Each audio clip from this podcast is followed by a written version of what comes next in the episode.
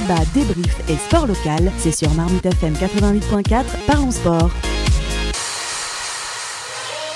I'm the most brutal and vicious and most ruthless champion there's ever been. There's no one can stop me. I'm the best ever. Fighting Holyfield in the right ear. Quand les types de 130 kilos disent certaines choses, ceux de 60 kilos les écoutent. He's crying in his corner. I've never seen anything like this. If you win, you win. If you lose, you still win. T'as pas mal, c'est pas mal. T'as pas mal, c'est pas mal. It's over. I'm gonna show you how great I am.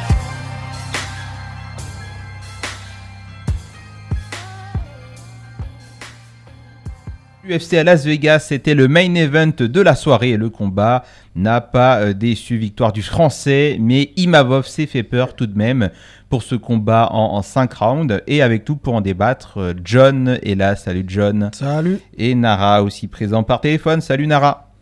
Salut. Euh, John, retournons alors sur ce, sur ce combat, sur ce main event et puis la victoire de Nassourdine Imavov. J'ai un sentiment euh, d'ambivalence un peu là, parce que ça reste une performance quand même du français, euh, qui a été numéro 11 de la catégorie avant ce combat. Euh, donc ça reste quand même une belle performance, puisque bah, c'était quand même un, adversaire de taille, comme il n'en avait jamais eu, ou, ou, si quand même avant. victoire du français, mais le français s'est fait peur. Euh, c'est quoi, toi, le sentiment que tu as là, à l'issue euh, de ces cinq rounds? Alors, moi, je dirais, avec cette performance d'Imavov, je dirais que c'est un peu la continuité de son combat précédent à l'UFC, c'est-à-dire contre. Euh, comment s'appelait son adversaire d'ailleurs, qui était dans le coin de Dolidze Curtis Curtis, exactement.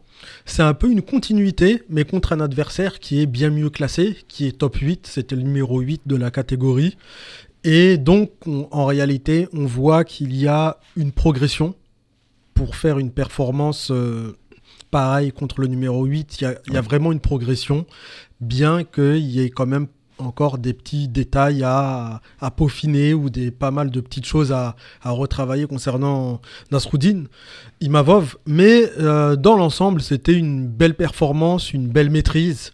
Euh, il a maîtrisé, on va dire, son sujet. Et euh, il s'est fait un peu peur, surtout à la fin. comme d'hab, c'est un, peu le, un peu le jour et la nuit, comme d'hab, j'ai envie de te dire, Imavov. Ouais, sur ce combat-là. On a vu le meilleur, on a fait voir le pire. Bah, on a vu le meilleur, pas très longtemps. Et on a vu un Nasruddin qui retombait, on va dire, dans, euh, on va dire, dans les limites de son style ou dans les limites de, sa, ses capacités, en réalité, au-delà du premier round.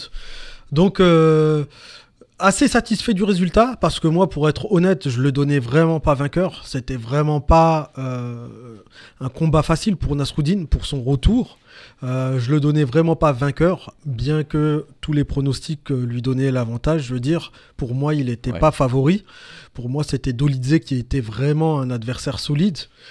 Et il a quand même réussi à déjouer, on va dire l'avis de pas mal de personnes.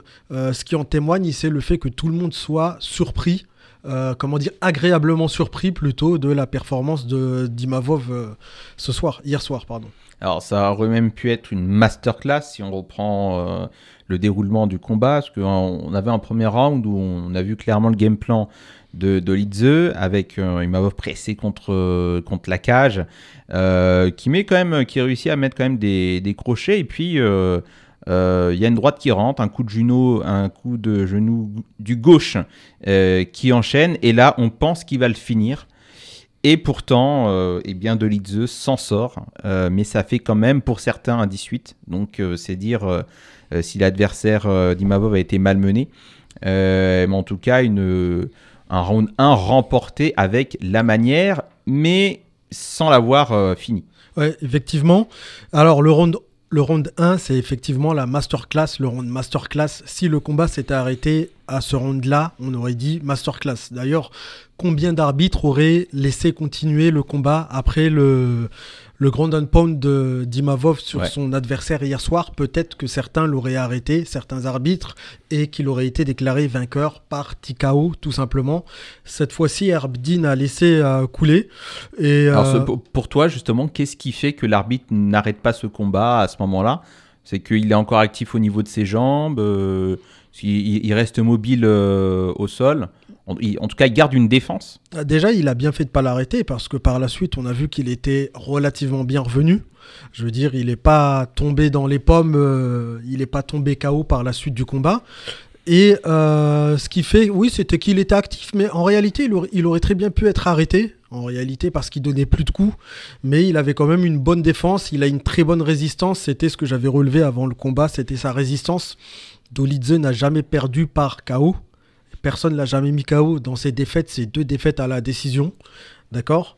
Et, euh, et, je me disais que c'est pas, ça allait pas être euh, euh, Imavov qui allait le mettre KO ce soir-là le soir du combat, ça allait pas être Imavov qui pouvait le mettre KO, de par son style de combat, de par ses, ses coups qui ont pas l'air très appuyés en réalité. C'est des coups qui, qui couchent pas qui font pas dormir, tout simplement. C'est des coups qui, qui travaillent l'adversaire à l'usure plutôt que du one shot et du KO dodo en un coup, quoi.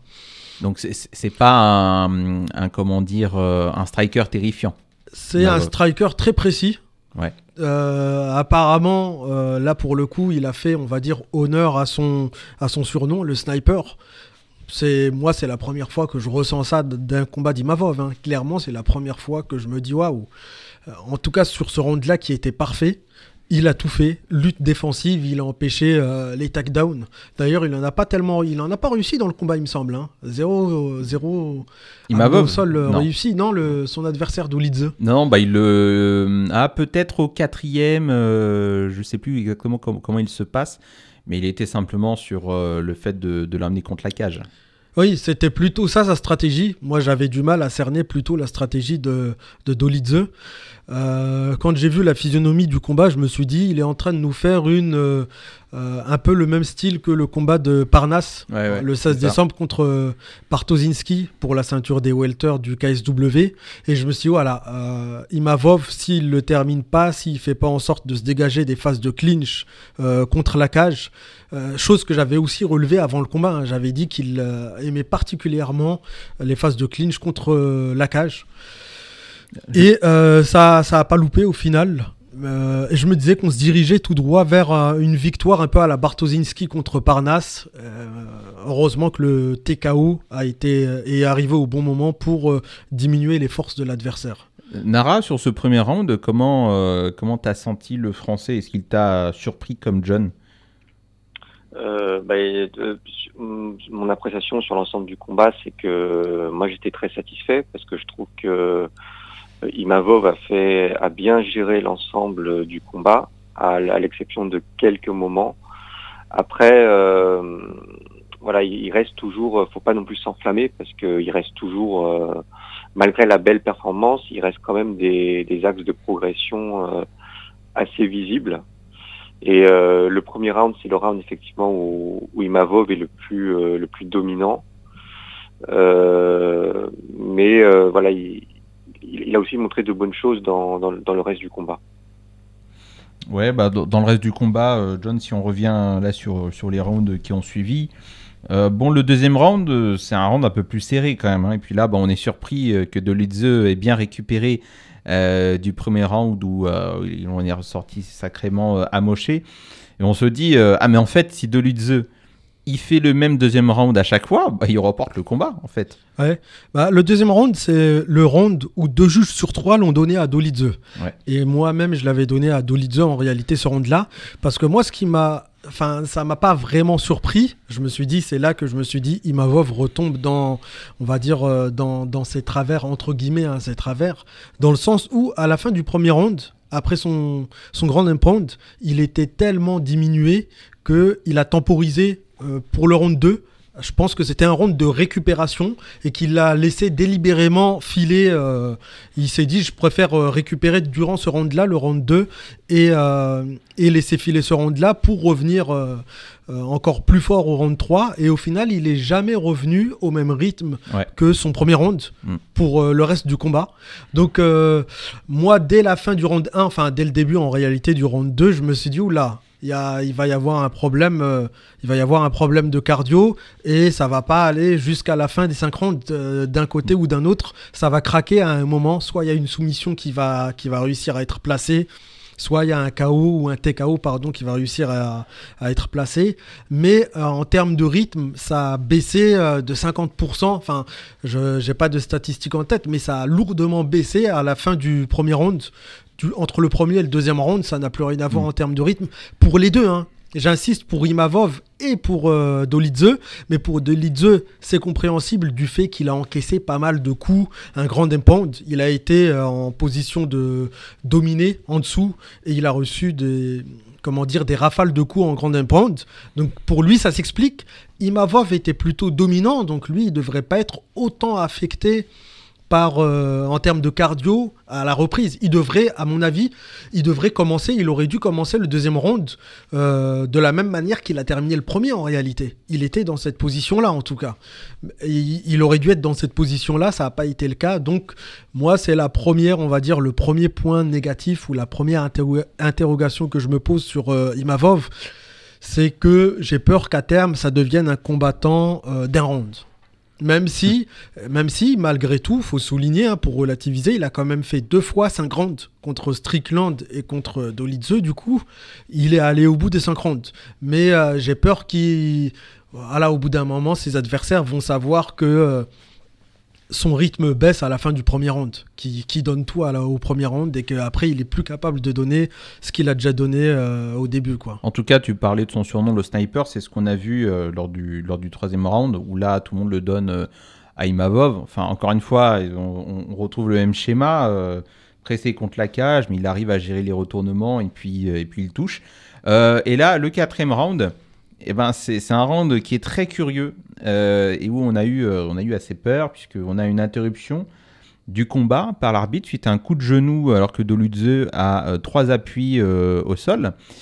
Et il se prend un point de, de pénalité. Et bah, on se dit, euh, bah, finalement, le combat il est largement relancé si ça, si ça fait un 18 pour, euh, pour Dolidze.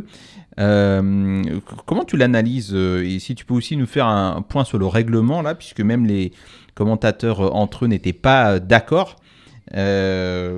C'était, bah, ça, aurait pu être un retournement de situation totale pour euh, dé- au détriment d'Imavov, là. Alors, le quatrième round, il y a deux juges sur trois qui ont donné une égalité, 9-9.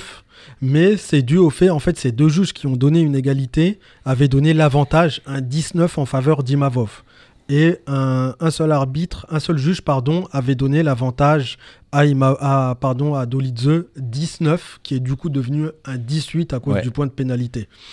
Ce qui s'est passé, c'est que Imavov, euh, qui contrôlait plutôt bien ce round-là, on va dire, globalement, ce round-là, il était, euh, il était maîtrisé par Imavov.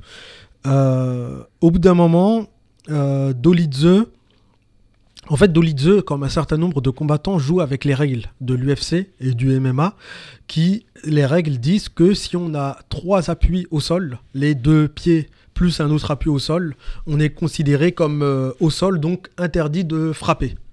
Interdit de frapper, de mettre des coups de pied à ce, ni- à ce moment-là.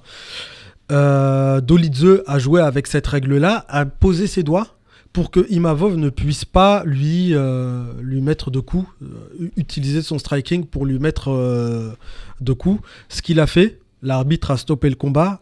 Herbedin a même failli le disqualifier d'ailleurs. Hmm. Il aurait pu le disqualifier. En réalité, deux, deux options se présentaient à l'arbitre à ce moment-là.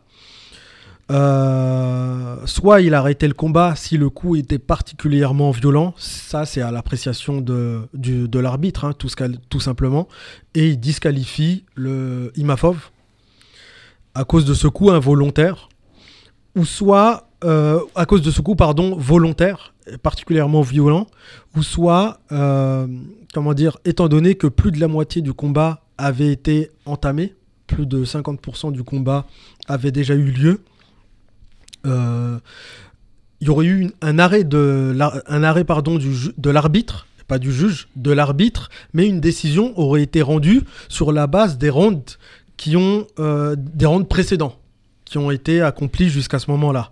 Et donc on se dirigeait en réalité, si, dans ce cas de figure-là, vers une décision en faveur de Imavov, une victoire de Imavov, si l'arbitre considère évidemment que le coup n'a pas été donné volontairement et qu'il arrête le combat parce que l'adversaire ne peut plus reprendre.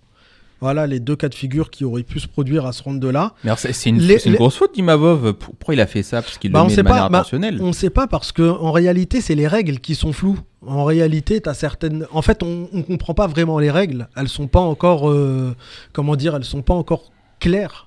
Elles sont pas encore. euh, Apparemment, il y a des pro- un projet qui veut que. euh, même si un combattant a trois appuis au sol, euh, comment dire, euh, c'est pas considéré comme un combattant au sol.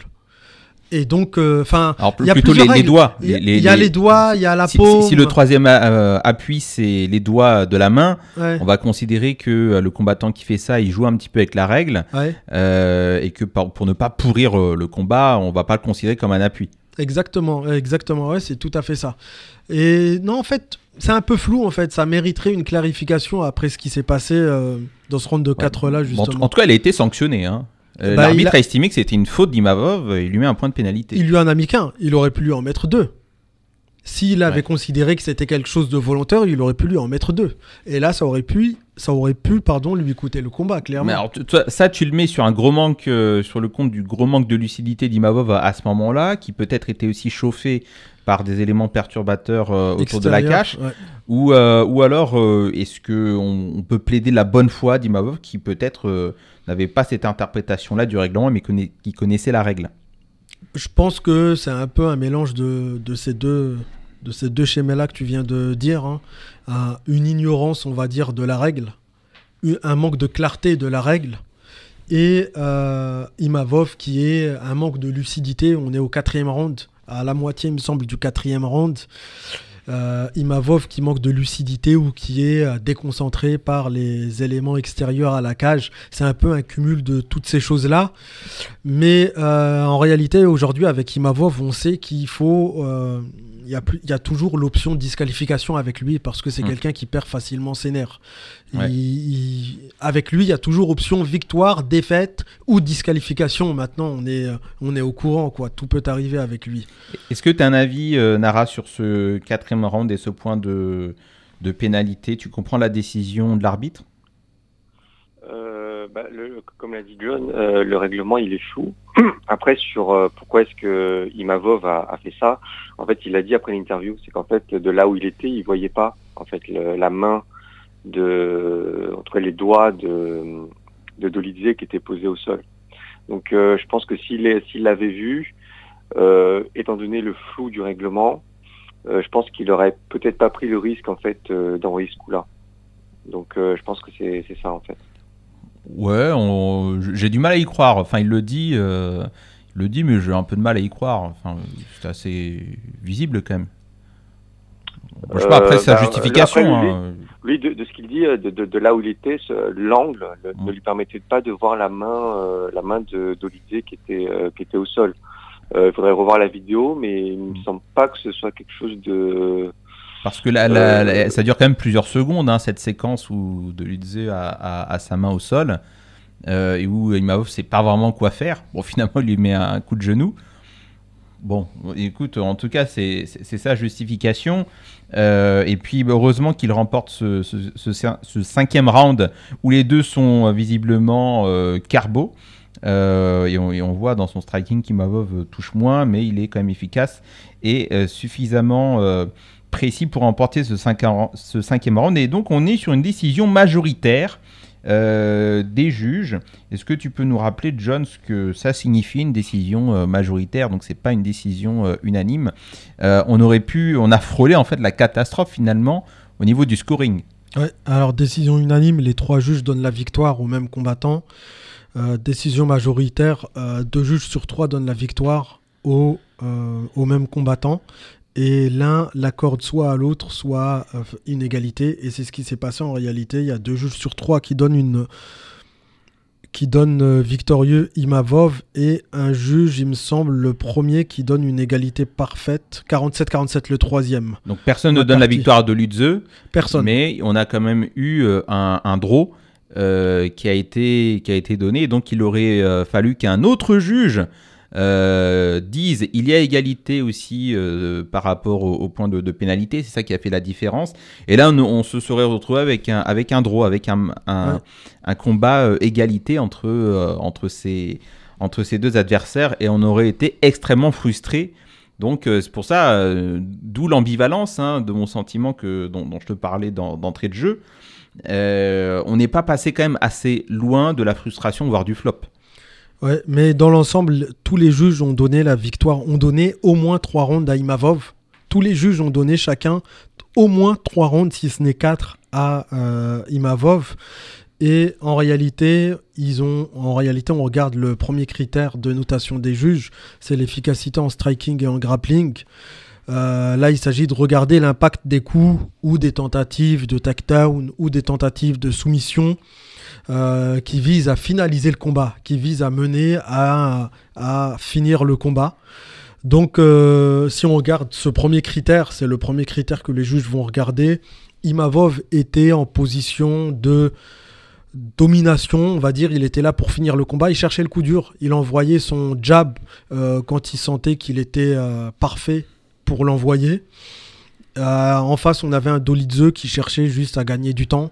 Donc, euh, à gagner du temps, à coller à, Imavov contre la cage euh, sans proposer quelque chose d'offensivement convaincant qui vise à mener, on va dire, à finaliser le combat. C'était juste le garder contre la cage.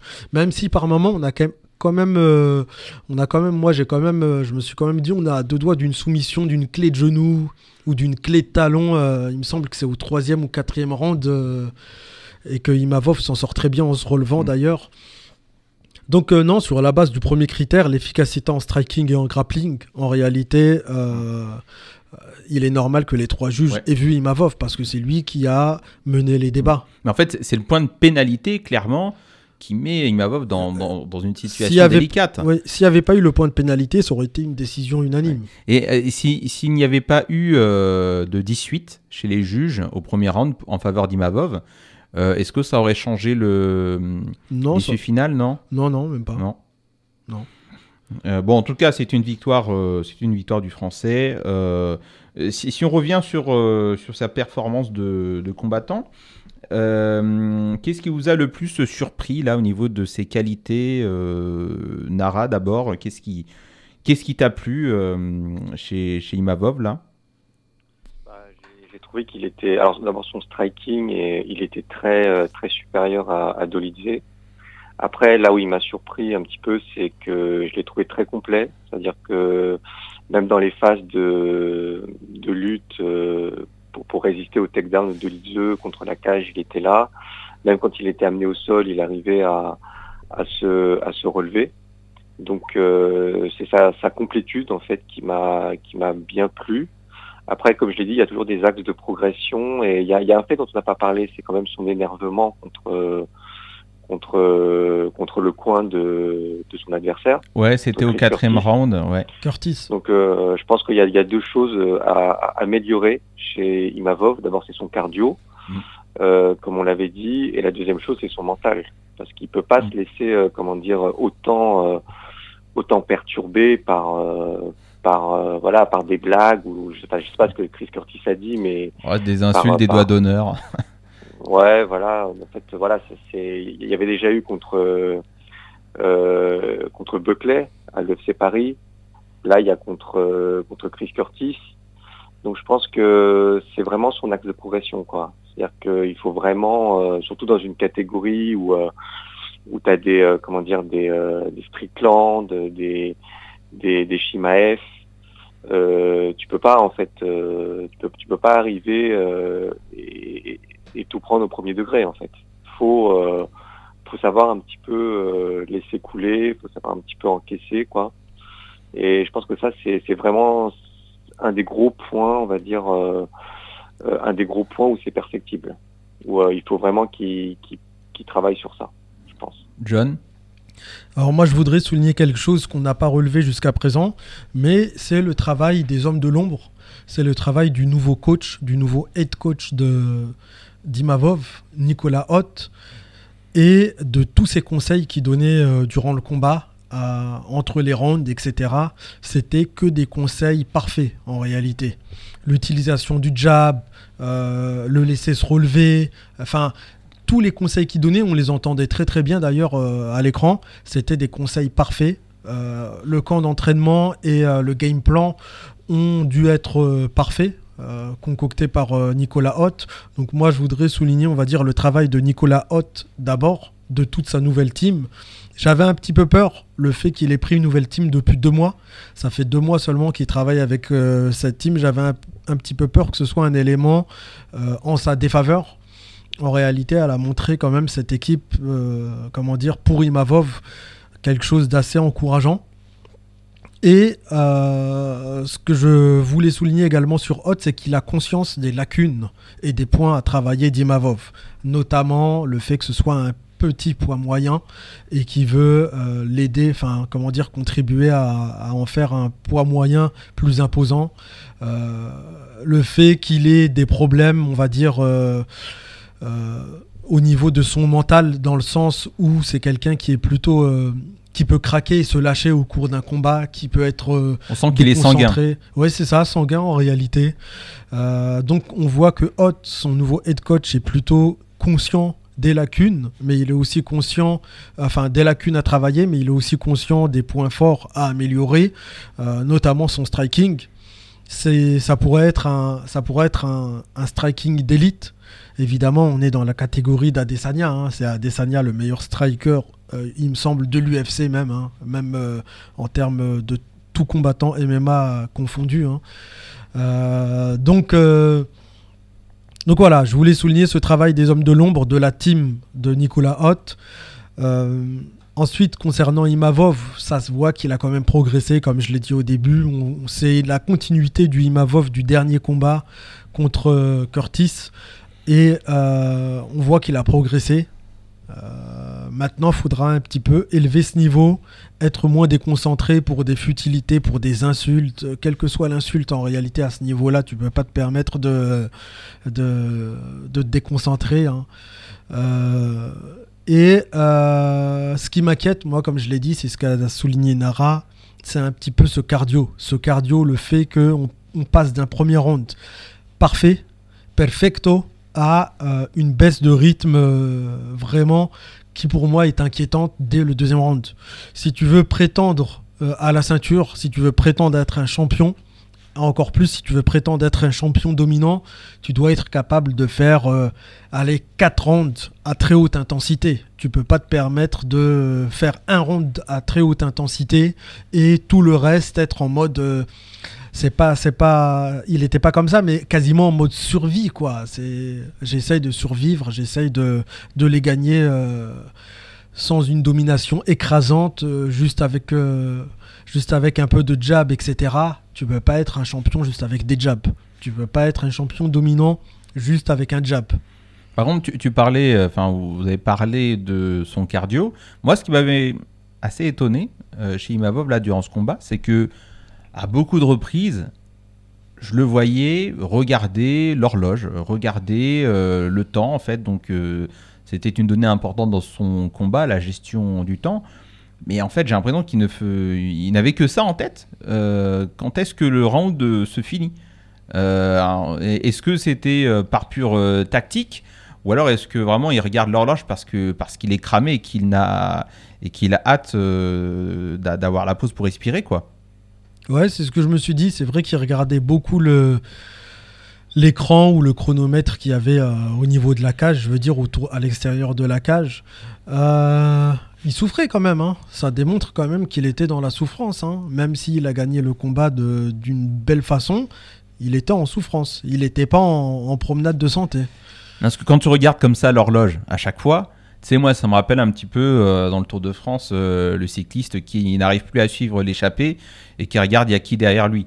Ouais. Ben, ça, ça, ça m'a rappelé ça. hein. Donc, euh, ça veut dire que t'es pas forcément euh, au top de ta forme quand tu fais ces gestes-là Ouais. à répétition. Moi, ça m'a plutôt rappelé euh, Makachev contre Volkanovski 1, où à la dernière minute du, dernier round, on a Makachev qui sait qu'il a gagné, qu'il a remporté les différents rounds, les rounds précédents, pardon, et à la dernière minute, il se permet de temporiser et de regarder, euh, même, Mm. même, pas, c'était les 30 dernières secondes, Ouais. alors que là, Imavov, c'était Bah, il dès le round de 2, quoi. Exactement. c'est Dès ça. le round de 2, C'est il ça. regarde euh, l'horloge de façon insistante. euh, il était en souffrance, hein, clairement. Il était. euh, si Dolidze n'avait pas encaissé le, grand pound euh, de la fin du round 1, je me demande quelle aurait été la physionomie de ce combat-là. hein. Est-ce que vous voulez souligner autre chose euh, chez les, performances de Nassourdine Imavov là, de, de cette soirée? Voilà, est-ce que vous voulez qu'on se projette directement sur euh, qu'est-ce qu'il peut faire, sachant que a parlé après, après le combat. Il veut euh, directement avoir sa revanche contre euh, Strickland, puisqu'on lui a demandé de call out quelqu'un. Et c'est euh, Sean Strickland qui, bah, qui est dans, le top 5, bien sûr, hein, de, la catégorie, ancien champion. et d'ailleurs, l'avant-dernier champion de, de cette KT. Euh, là, on- il va faire un bond certainement au classement. Imavov qui était 11e. Euh, son adversaire, effectivement, on l'a rappelé, il était 8e euh, au classement. En tout cas, là, il est en capacité de call-out quelqu'un du top 5 normalement, John. Oui, là, quand t'es top 8, quand t'es 8ème, tu peux combattre n'importe qui dans le top 5, à part peut-être le champion, et encore, même le champion, s'il y a personne de dispo à ce moment-là, tu peux faire un combat Ouais. contre le champion. hein. Après, il faut que ce soit crédible comme Faut- call-out. évidemment, évidemment. Peut-être que si ça avait été Strickland qui était encore champion, il y aurait eu une histoire entre les deux, une revanche. Un, un deuxième combat qui aurait été un peu légitimé, on va dire, ou justifié par l'histoire euh, qu'il y a eu entre les deux, la revanche, etc. Là, c'est plus le cas, c'est euh, Duplessis. Mais, euh, comment dire En tout cas, peut-être numéro 7 ou numéro 8 de la KT euh, Ouais. les prochains jours. Moi, je le verrais bien contre un canonnier. C'est c'est- un canonnier. euh, Vettori n'est pas dispo, Allen n'est pas dispo. Euh, Adesanya, je pense pas qu'il prendrait un Imavov. Euh, Non. Duplessis et Strickland, on ne sait pas ce qu'ils vont faire. Est-ce qu'il y aura revanche? Est-ce que euh, on attend de voir le move d'Adesanya? Est-ce que Adesanya va combattre Pereira dans la catégorie du dessus? On ne sait pas trop encore entre Pereira, euh, entre Strickland, Duplessis et Adesanya, donc le- les trois premiers de cette KT. Euh, il reste qui? Il reste Whitaker et Polo Costa. Je sais pas. Franchement, je sais pas. Peut-être que son meilleur adversaire. Il me semble qu'il avait déjà call out auparavant, il y a, il y a peut-être deux ans, il y a- enfin les, années précédentes, il avait call out à la fois Vettori et à la fois Polo Costa Imavov. Pourquoi pas affronter un des deux? Mais euh, concernant Polo Costa, je pense pas. Je pense pas parce que Polo Costa regarde euh, au-dessus de lui. Polo Costa veut une, Hmm. une chance pour le titre, il veut faire un run pour la ceinture. Je sais pas, tout dépend de, de l'UFC en réalité. Mais en, tout cas, un potentiel euh, co-main event, voire main event du prochain UFC Paris, en tout cas, ça peut être envisageable. Mais, mais en tout cas, quel que soit son prochain adversaire, il doit gommer les lacunes qu'il nous a montré contre Dolidze. hein. Il en faut bien plus que ça pour affronter un canonnier. Canonnier qui arrive à garder une intensité de combat équivalente euh, du début à la fin. Euh, Strickland, j'en parle pas. Whitaker, pareil. Enfin, il en faudra bien plus que ça hein, pour. Euh, Vettori, pareil. Enfin, même si Vettori a un combat de prévu, c'est des combattants qui arrivent à garder la même intensité et qui te roulent dessus pendant 5 rounds. Hein. Si- S'ils voient une faille, ils te roulent dessus. À défaut de pouvoir te soumettre ou de t'amener au sol, c'est des combattants qui font qu'avancer, avancer, avancer, avancer. hein. Donc il faudra vraiment qu'il travaille son, son cardio en réalité et qu'il travaille son mental, que son mental ne flanche pas. quoi. Nara, euh, prochain combattant d'Imavov, euh, directement top 5 ou tu, tu lui prévois autre chose? Euh, moi, je d'abord, je pense qu'il a collé à Strickland, mais je pense que c'est pas réaliste parce que je pense pas que Strickland regardera aussi loin derrière lui. Parce que Strickland, c'est l'ancien champion, il sort d'un combat très serré contre Duplessis, où moi je voyais Strickland vainqueur d'ailleurs. Donc ça me surprendrait, c'est pas impossible venant de Strickland, mais ça me surprendrait quand même que Strickland accepte Imavov euh, pour le prochain combat. Alors, rappelons Après, que les deux se suis- sont déjà affrontés hein, dans le passé, hein, avec une victoire de Sean euh, Strickland. C'était déjà un combat en 5 rounds. Et euh, donc moi je euh, je serais plutôt partisan parce que comme comme on l'a dit, Imavov il a des, il a encore des choses à améliorer. Donc moi je serais plutôt partisan qu'il prenne plus de temps. Donc moi je verrais bien peut-être le perdant de de Whitaker contre euh, euh, contre Costa ou alors le perdant de Vettori contre euh, contre Allen pour son prochain combat. Je pense que ce serait pas mal. Ouais, donc quelques, quelques étapes encore, en- encore à franchir. Bon, c'est vrai que on, a vu beaucoup de choses d'Imavov, beaucoup de, choses qu'on a critiquées, mais aussi du bon sur ces, sur derniers combats. Est-ce que finalement, Imavov, on ne devrait pas lui donner directement un big name pour que pour qu'il arrive à se à se révéler, euh, mais vraiment euh, à, faire une prestation quasi euh, quasi parfaite?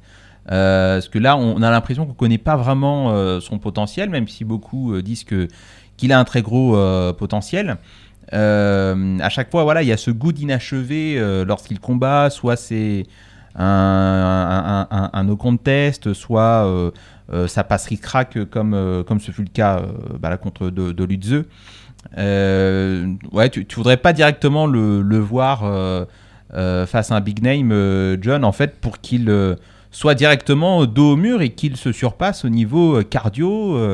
Et, peut-être qu'il en fasse plus à l'entraînement, je sais pas. Non, non, moi je suis pas de cet avis-là. C'est pas ma vision de, c'est pas ma vision des choses. Hein. Si on le met face à un big name, face à un gros nom du top, euh, j'ai peur que ça foute en l'air tous les efforts et tout le travail accompli par sa nouvelle team et que ça, le, et que ça s'écroule en fait. Que tout ce que sa nouvelle team est en train de construire s'écroule. Donc non, je ne serai pas de cet avis-là. Il y a des niveaux, euh, comme dit Makachev, il y a des niveaux dans ce game. Euh, et ça veut dire quelque chose, ces niveaux-là. Donc je ne serai pas pour griller les étapes aujourd'hui. Surtout avec, encore une fois, je souligne sa nouvelle team, il travaille avec depuis deux mois. Je suis pour, comme l'a dit Nara, euh, temporiser et attendre de prendre euh, le perdant euh, d'un des deux combats qu'il a cités, soit le mhm. combat de Whitaker-Costa, soit le combat de, de Allen contre Vettori.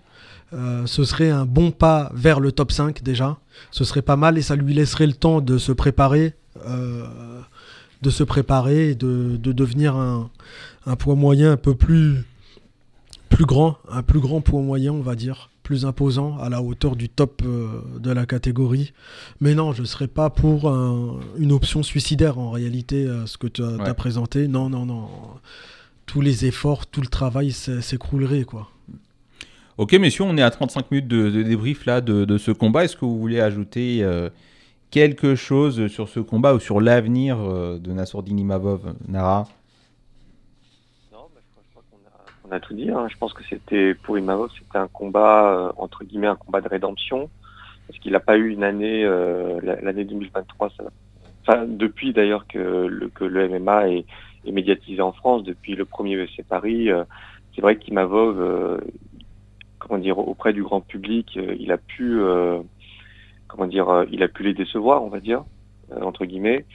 Euh, il a, il a eu une année 2023 qui n'était pas, pas facile. Et là, je pense que c'est un combat de rédemption. Je pense que sa hype, elle est, elle est quand même, elle est quand même revenue. et je pense que ça, ça augure du bon pour lui. Et ça augure du bon pour le MMA français aussi, parce que mine de rien, pour nous, c'est un sport, c'est un sport jeune. Et, malgré tout, on arrive quand même à avoir plusieurs combattants maintenant qui sont euh, qui sont rankés euh, à l'UFC.